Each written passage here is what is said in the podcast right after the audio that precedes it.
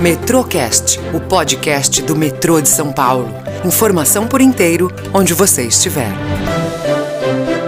Olá, começa mais um Metrocast, um canal de apresentação das novidades e resultados da gestão do metrô de São Paulo. O canal tem como objetivo manter a total transparência das iniciativas realizadas pela companhia, que visa principalmente o bem-estar de seus colaboradores, as melhorias na gestão da empresa e a implementação de novos recursos que possam garantir melhores condições no ambiente de trabalho. O reconhecimento da prestação de serviços dos colaboradores é parte importante de uma gestão eficiente, preocupada com o desenvolvimento de seus funcionários. Afinal, para uma empresa crescer, é preciso que seus funcionários se desenvolvam junto com ela. E para entender como o projeto de plano de carreiras do metrô de São Paulo foi projetado, o Metrocast conversa com a gerente executiva de recursos humanos, Marisa Carla Aires Camarini. Tudo bem, Marisa? Seja muito bem-vinda. Antes de mais nada, muito obrigada por aceitar o nosso convite e trazer essas informações tão importantes sobre o projeto de apoio ao desenvolvimento profissional dos funcionários. Olá, Juliana, tudo bem?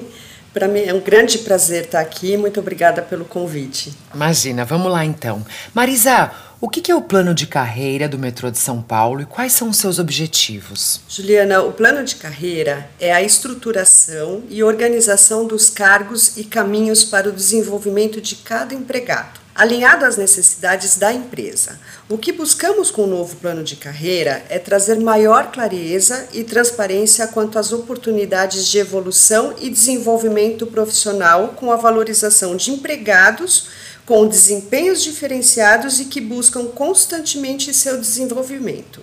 Isso é ótimo. E Marisa, quais são as metas desenvolvidas para esse plano e as suas respectivas premissas?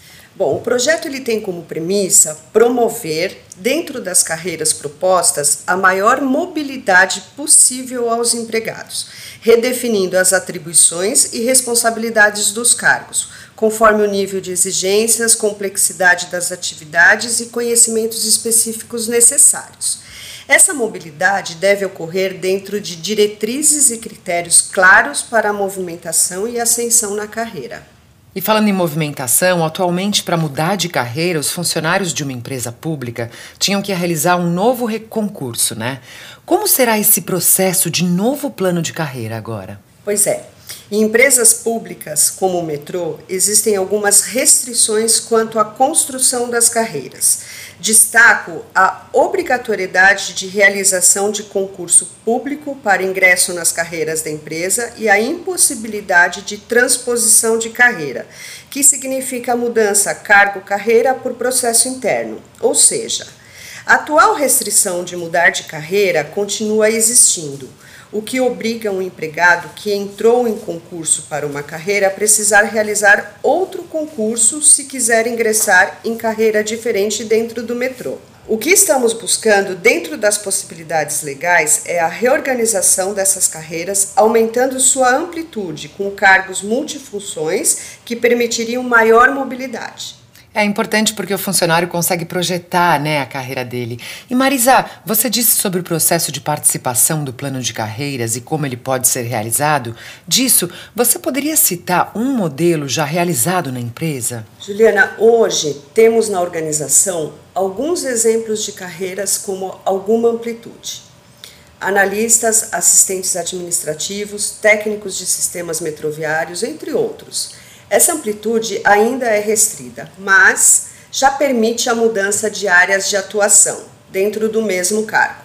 O novo plano ele prevê que com o aumento da amplitude e consequentemente das oportunidades dentro da carreira, tenhamos também maior clareza nos critérios e exigências para a ocupação das posições, bem como dos processos de transferência e promoção. Marisa, quais são os próximos passos para o plano de carreira?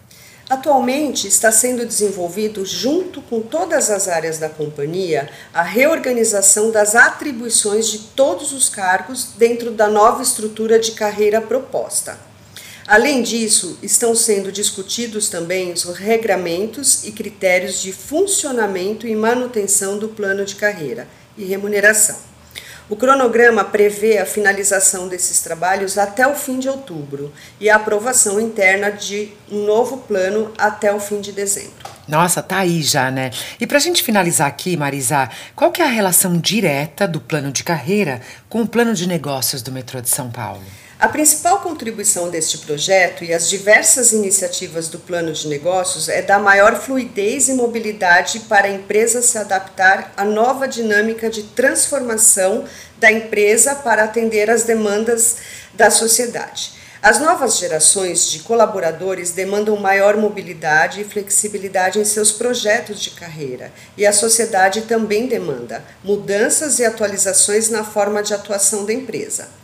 O novo plano de carreira visa dar essa flexibilidade e mobilidade que atenderá, dentro do possível, tanto a empresa quanto os empregados. Muito bom, Marisa. Muito obrigada pela sua participação, obrigada pelas informações, foi ótimo.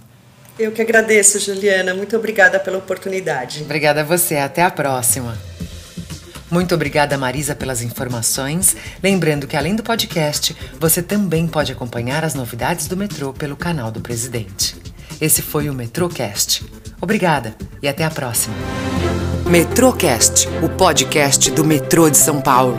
Informação por inteiro, onde você estiver.